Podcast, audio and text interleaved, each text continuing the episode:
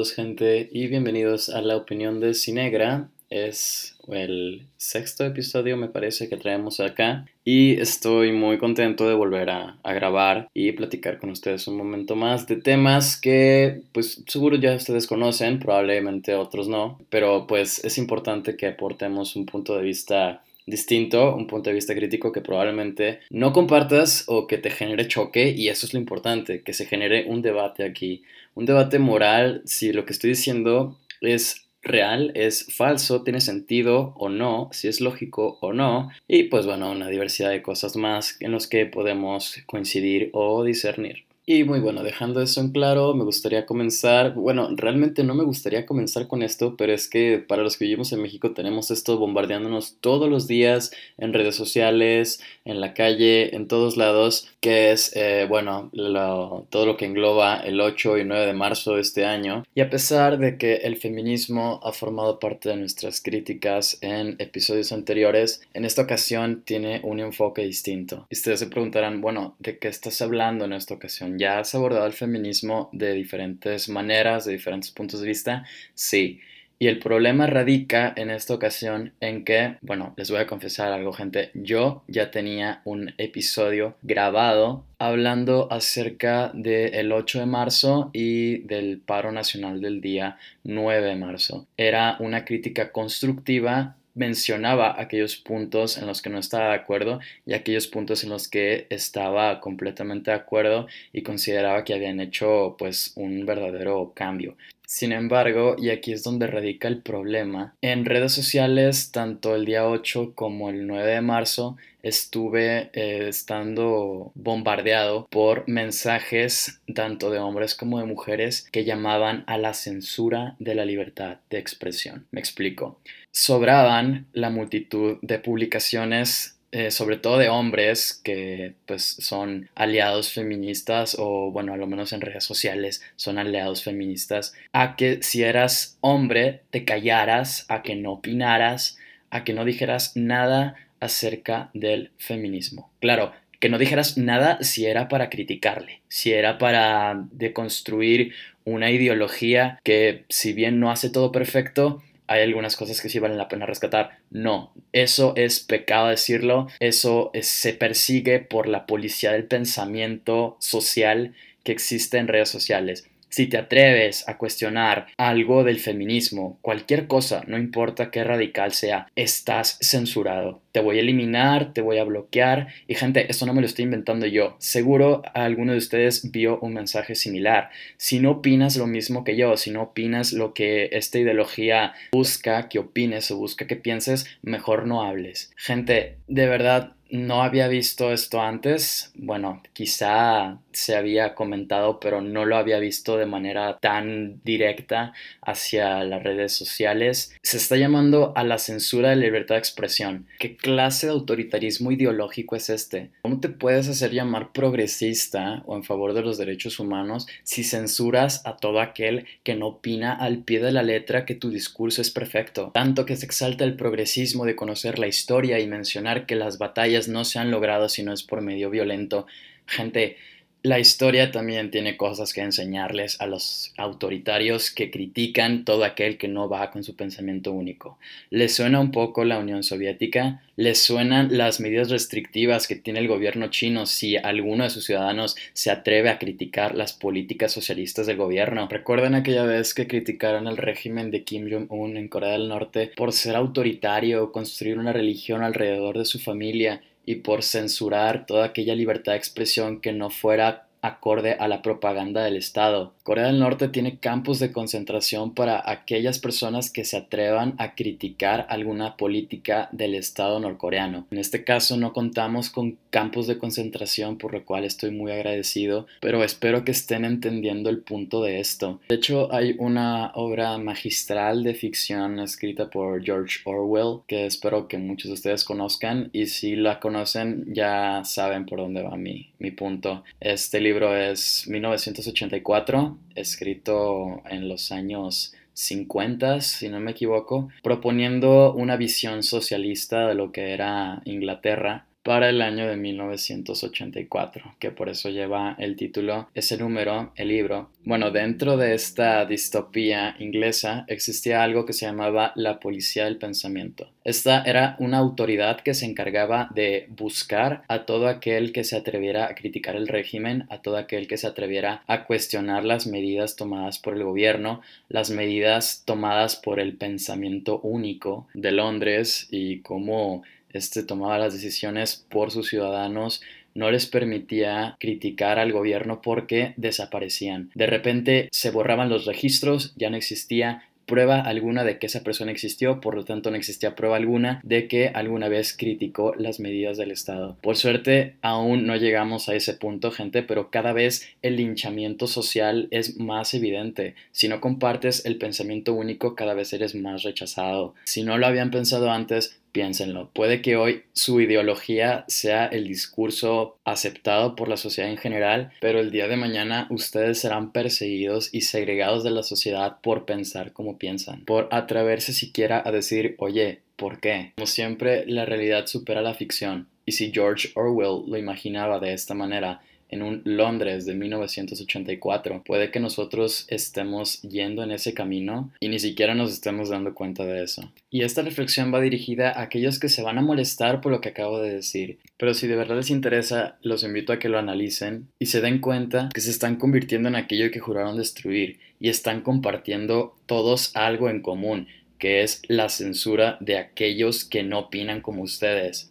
Como les comentaba, yo tenía un episodio ya grabado, ya editado, gasté horas de tiempo de trabajo editando el podcast, grabando el podcast, hablando de temas por los cuales seguramente iban a lincharme en internet por hablar de algo a lo que uno como varón no tiene permiso de hablar. Gente, el género no determina qué puedes decir y qué, no puedes decir. No tienes que mirar con desprecio a aquel que se atreva a no pensar como tú, aquel que se atreva a diferir de la agenda política actual. Era un episodio muy interesante que probablemente nunca vea la luz y creo que prefiero que sea así, por los motivos que aquí menciono. Y a pesar de que no publicaré ese episodio del podcast, con lo que acabo de decir, seguro les ha dolido a más de alguno su moral y van a mencionar que, que les estoy llamando fascistas o que les estoy llamando comunistas.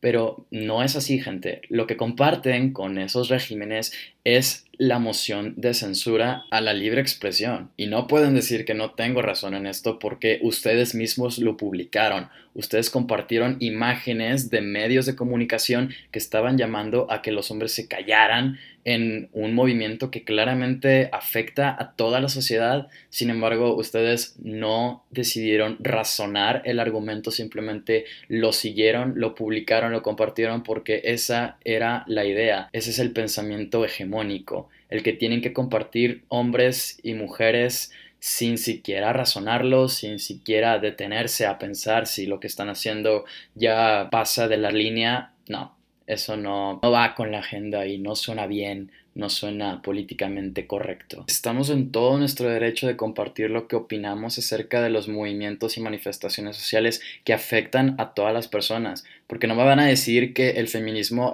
no está haciendo un cambio para ambos géneros. Claro que lo está haciendo y es importante opinar al respecto. Si eres hombre o mujer, no importa. Tienes libertad de expresión, vives en un país democrático, un país que te da la posibilidad de opinar, no importa de la orientación sexual que seas, no importa del género. En estos casos la respuesta es el diálogo empatizar, reflexionar, tener pensamiento crítico. No sé cuántas veces lo he dicho ya, pero es importante que desarrollen un pensamiento crítico. No le griten facha desde su bandera a una persona que no comparte su discurso ideológico al pie de la letra es más factible dialogar y ver que se puede lograr en conjunto con la diferencia de ideas que puede existir entre los diferentes individuos de la sociedad. Y pues bueno, esto es algo que me gustaría fomentar, el diálogo entre las dos partes porque pues somos la mitad de la población, hombres y mujeres. Entonces pues el separatismo puede que sea una, un camino a seguir, pero no creo que sea el mejor camino a seguir lo dejo ahí y pues nada, y que ya vi cómo se queda el podcast con cero escuchas.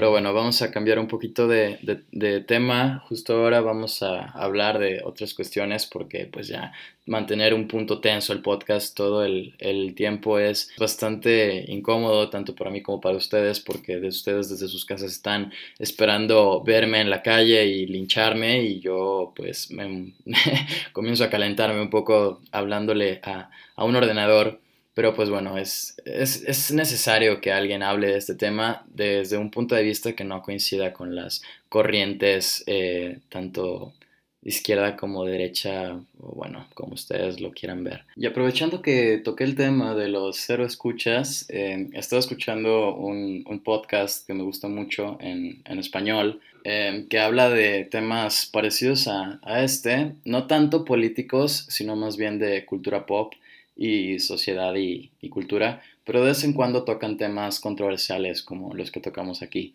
Y bueno, en este podcast estaban platicando acerca de una curiosidad que es eh, la vida y la popularidad del podcast precisamente en países de habla hispana que si bien en países de habla inglesa o países europeos, el podcast está bastante extendido y tiene una audiencia pues bien consolidada. En América Latina esto está todavía en pañales prácticamente. Si ustedes se dan la, molestia o el espacio de escuchar este podcast, pueden considerarse un porcentaje pequeño de la población de, de, América Latina, pues la población de habla hispana todavía no está bien familiarizada con este tema del podcast, entonces para algunos es extraño, no saben bien qué es un podcast o de qué manera se escucha o cuándo escuchar el podcast. Existen algunas como interrogantes acerca del mundillo del podcast y pues bueno, este es un espacio dedicado ya saben ustedes a compartir pues las opiniones de temas políticos, de temas personales, este también es como un, un espacio donde yo vengo a, a expresarme y pues bueno, pueden recomendar este podcast con sus amigos. Si cada uno de nuestros escuchas recomendara el podcast con un amigo, duplicaríamos para la siguiente emisión el número de escuchas. Se sentirán bien consigo mismos compartiendo un pedacito de, de su gusto personal con alguien más y harán crecer esta bonita comunidad para que el mensaje le llegue a más personas al mismo tiempo. Y pues nada, quisiera compartir una experiencia personal. Ya hablamos de algo parecido en el episodio de incertidumbre, donde hablamos de los choques ideológicos entre dos universidades cuando tuve la oportunidad de participar en el modelo de Naciones Unidas de la UDG. Ahora estuve participando en el modelo de Naciones Unidas de ITESO. Fue una experiencia increíble. La gente de ITESO está muy bien preparada, su campus está hermoso y me llamó mucho la atención em, el Crisis Comedy que se planeó para el modelo de Naciones Unidas de ITESO. Realmente estuvo muy bien hecho, muy bien preparado. Me di cuenta bueno, nos dimos cuenta todos los delegados ahí, la visión eh, estadocentrista que tenemos de las relaciones internacionales, siempre pensando que los problemas y los actores importantes surgen en los países o son de los países únicamente, de los estados como tal. Y no, nos olvidamos del hecho de que existen actores no estatales. Eh, en este caso tocó lidiar con la organización de, Anonymous, estos eh, grupos de hackers que son activistas radicales. Estos, bueno, la Crisis Committee iba de la siguiente manera. Y resulta que Anonymous había hackeado armamento israelí para atacar Nueva York en Estados Unidos y demandaban una mejora inmediata de los sistemas de educación y salud de todos los países o bombardearían las siete maravillas del mundo. Realmente todos los que estábamos ahí nos sentimos entre la espada y la pared, porque oye, ¿cómo vamos a reestructurar el sistema educativo y de salud de todos los países en tan solo unas pocas horas que nos daban la organización para hacer esto. Realmente estábamos muy limitados. Además de esto, habían cortado las comunicaciones de la Asamblea General con, con el exterior. Entonces teníamos únicamente nuestra capacidad de diálogo y negociación para llegar a un acuerdo. Al final, sorprendentemente, logramos llegar a una resolución claramente eh, pues los bloques no se hicieron esperar.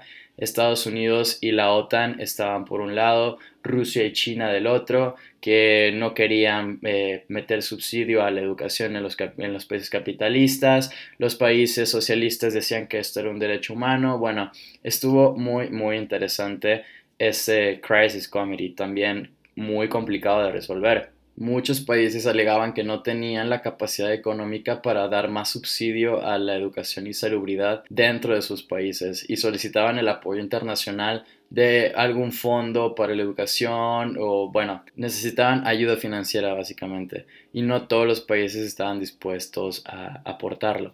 Estuvo increíble el Crisis Comedy, además prepararon un video que estuvo pues excelente también, le dio una seriedad a esto increíble. Me fui muy satisfecho del modelo de Uniteso.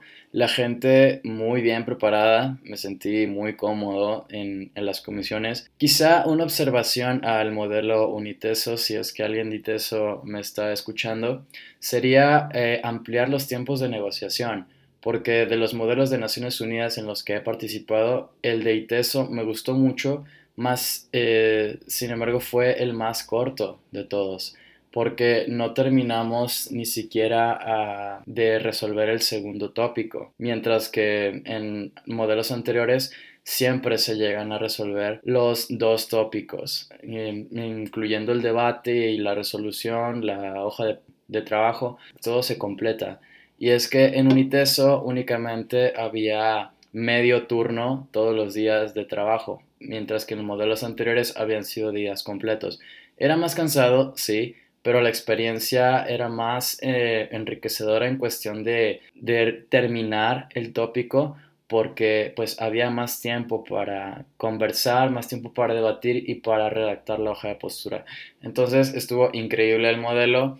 Una recomendación para todos aquellos internacionalistas que no han participado en modelos de Naciones Unidas y tienen la curiosidad, gente, de verdad es una experiencia muy enriquecedora es un posible puesto de trabajo para los internacionalistas representar a una delegación en las Naciones Unidas y es importante que sepas conocer tu país, argumentar bajo la postura de tu país y dejarlo bien parado ante la comunidad internacional. La diplomacia es un parte clave del poder nacional. Es lo que los países llevan al exterior para que se les represente. Entonces no podemos hacer un mal trabajo en este ámbito. Tenemos que ser concretos, directos e imponentes en las relaciones internacionales y más cuando estás tratando de defender la postura y la imagen de tu Estado-nación. Para todos aquellos que no son internacionalistas, pues no se preocupen, estamos haciendo un, buen trabajo, un buen esfuerzo por representarles de manera competente ante el resto de naciones, entonces pueden estar tranquilos porque allá afuera tienen a sus ángeles de la guarda.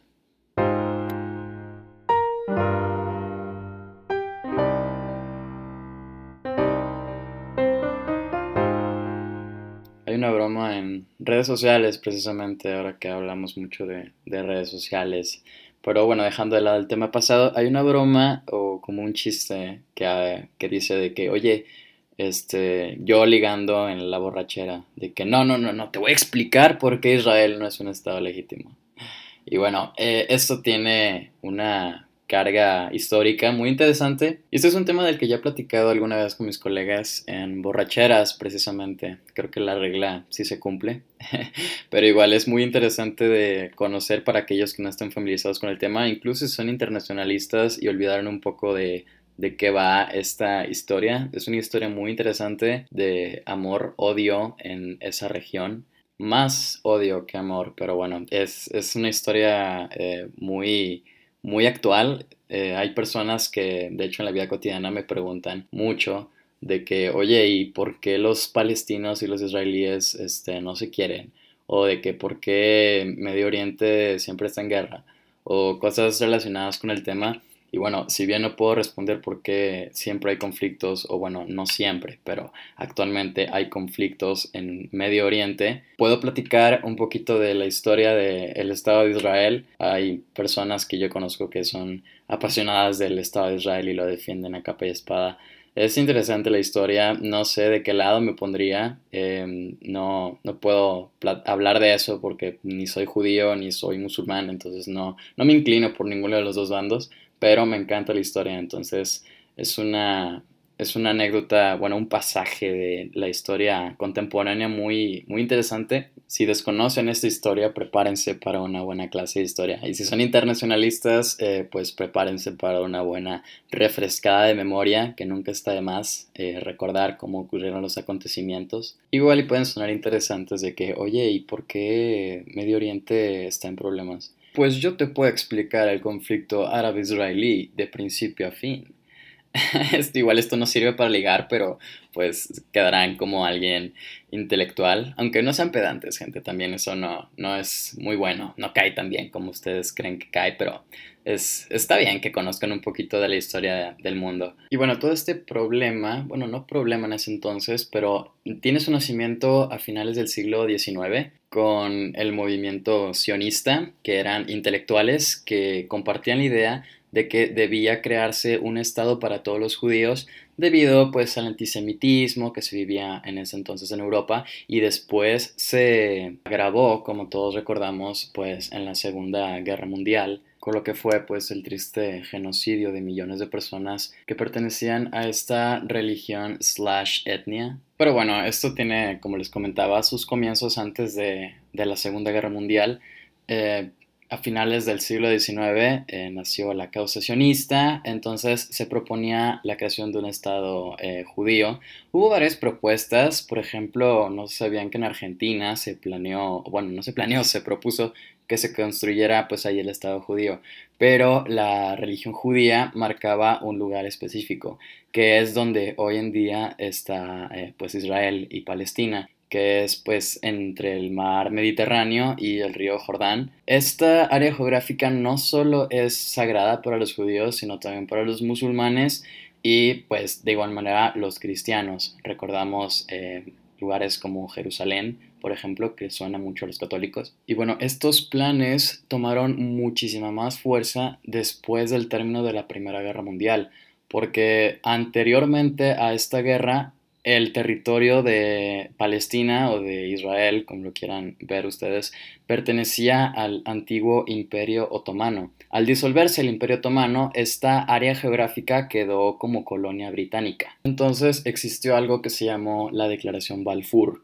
todos aquellos amantes de Israel saben perfectamente qué, fue esto y fue un documento expedido por el gobierno británico que apoyaba por primera vez la causa sionista e invitaba a los eh, europeos de etnia judía a que fundaran su Estado eh, nacional precisamente en esta región de Palestina. Entonces durante los años 20, 30 comenzó la migración, pero no de forma masiva a lo que hoy es Israel. Fue hasta la Segunda Guerra Mundial que comenzó ahora sí la llegada masiva de judíos a este territorio que todavía no se proclamaba como el Estado de Israel. Antes de eso, en 1947, la ONU propuso una división para los dos estados, uno para Israel y otro para Palestina, pero este de, esta propuesta de división de estados fue rechazada por los árabes. Una porque consideraban que este tratado disminuía el territorio que le tocaba a los árabes y porque Jerusalén quedaba como territorio internacional. Además, esto debemos añadirle que los estados no estaban conectados entre sí. Estaba muy extraña la división. Pueden buscarlo en, Google y aparecerá eh, división de Israel y Palestina en 1947. Está muy extraña la división y bueno, fue rechazada por los árabes. Fue aceptada por los israelíes, pero por los árabes no. Entonces, esta división nunca se llegó a concretar. Es hasta 1948 cuando se autoproclama el Estado de Israel como un Estado-nación sin el consentimiento de los palestinos o con llegar a un acuerdo con los árabes porque pues estos habían rechazado la división anterior, entonces los judíos de igual manera proclamaron el Estado de Israel. Inmediatamente después de proclamar el Estado de Israel, al día siguiente, cinco países árabes vecinos le declaran la guerra a Israel con el motivo de su desaparición. Es esta la llamada Guerra Árabe-Israelí, que será el primero de múltiples conflictos entre los países árabes y el Estado de Israel. De este primer conflicto se desprenden muchos otros, como pues, fue la Guerra de los Seis Días, la guerra contra Egipto en el canal de, de Suez o la guerra de Yom Kippur Y bueno, pueden leer sobre estas guerras si les interesa conocer acerca de, los conflictos árabe-israelíes. Eh, pero bueno, la cuestión es que justo en este momento, bueno, hasta nuestros días duró una consecuencia de estas guerras y es que el territorio palestino quedó dividido en dos.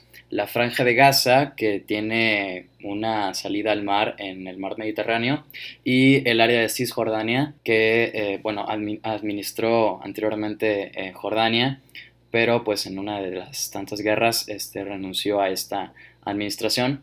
Y añadido a Cisjordania está Jerusalén Oriental. Y bueno, estas áreas tienen una especie de malla a manera de división entre el territorio israelí y el territorio palestino. Y bueno, tras la guerra de Yom Kippur, Israel renunció a la administración de la franja de Gaza, pero mantiene la, el área de Cisjordania dentro de su área de influencia. Actualmente eh, mantiene presencia militar tanto en la franja de Gaza como en la Cisjordania y aquí hay otro factor de tensión y son los constantes asentamientos israelíes dentro de la franja de Gaza y dentro de Cisjordania. Estos asentamientos han sido denunciados como ilegales incluso por la Organización de Naciones Unidas y es que Israel eh, está fundando ciudades o comunidades dentro de Cisjordania. Estas comunidades obviamente están administradas por Israel. Son como pedacitos de Israel dentro del territorio palestino ilegales que a pesar de ser llamados por la comunidad internacional a que pararan esta práctica, no solo no se han detenido, sino que han aumentado la cantidad de asentamientos de colonos judíos en Cisjordania y los asentamientos que ya existen están creciendo cada vez más por la facilidad que da el gobierno israelí para llevar colonos a los eh, asentamientos de judíos en Cisjordania. Las casas, por ejemplo, son mucho más baratas en estos asentamientos judíos que en el resto del territorio israelí. También se dan muchas facilidades eh, de impuestos para los ciudadanos israelíes que decidan irse a vivir a estos asentamientos en Cisjordania. Y bueno, esto también genera una tensión latente porque en la franja de Gaza y en Cisjordania existe efectivamente un gobierno palestino al cual Israel no reconoce. Y hace poco, en el año 2020, eh, de hecho, Donald Trump y el primer ministro israelí Benjamin Netanyahu llegaron a un acuerdo bilateral sin consultar al gobierno palestino acerca de la solución del siglo para el conflicto árabe-israelí en el que llamaban el mayor acuerdo de paz entre estas naciones en el Medio Oriente. Este acuerdo de paz, por supuesto, reconocía como legítimos los asentamientos israelíes dentro de Cisjordania, lo cual pues efectivamente el gobierno palestino rechazó absolutamente, de hecho lanzó algunos comunicados graciosos como de que Texas era parte de México, Palestina reconocía a Texas como parte de México, un, comunicado este, gracioso pero doloroso para los mexicanos de eh, memoria larga que aún olvidan esa, esa guerra de independencia tejana. Pero bueno, eso es un tema distinto. Pero sí, efectivamente, este, este fracaso de propuesta de paz por parte de Donald Trump y Benjamin Netanyahu, eh, pues sucedió en este año, porque pues los palestinos rechazaron una vez más un proyecto de, de solución para los dos estados que pues le da ventajas al Estado de Israel ante los palestinos que pues recordemos como ya platicamos ya vivían en esa área geográfica antes de el movimiento sionista. Entonces pues ellos consideran que tienen el derecho de mantener un territorio si no es equitativo por lo menos no inferior al gobierno israelí. Entonces pues no no disminuyeron las tensiones, actualmente se encuentra militarizada la, frontera entre Cisjordania e, e Israel, también se mantiene presencia militar en, la franja de Gaza. Y pues bueno, ya veremos cómo termina esto. No terminará pronto, gente, esto lleva ya más de 70 años, bueno, la guerra de árabe-israelí, la primera guerra fue hace 70 años. Y por cómo están las cosas no parece que esto se solucione pronto. Sería un buen tema de discusión en un modelo de Naciones Unidas, poner a debatir a los delegados acerca de cómo solucionar el conflicto árabe-israelí. Sería una misión imposible, pero muy interesante de, de, debatir en un modelo de Naciones Unidas. Ya sea que la UDG, ITESO o la Autónoma quiera coger la idea, eh, pues no les, no les pediré derechos de autor. es un tema que pueden utilizar y sería pues una buena propuesta de, tomar en cuenta, eh, pues lo dejo ahí. Entonces, pues si recapitulamos un poco, nos damos cuenta de que el Estado de Israel fue autoproclamado en 1948 sin llegar a un acuerdo con los palestinos. Entonces, pues los gobiernos árabes en su momento no reconocieron al Estado de Israel y lo consideraban un Estado ilegítimo. ¿Qué opinan, gente? ¿Se ponen del lado de los árabes o del lado de los israelíes? Pueden unirse perfectamente al debate entre historiadores internacionalistas que analizamos este tipo de eventos históricos eh, geopolíticos. Y pues como aquí defendemos libertad de expresión, puedes opinar lo que tú quieras acerca del, movimiento eh, pro-israelí o del movimiento pro-palestino, pero siempre con argumentos. Si vas a defender alguna de las posturas, asegúrate de argumentar bien, porque pues quedarás como un tonto si no lo haces.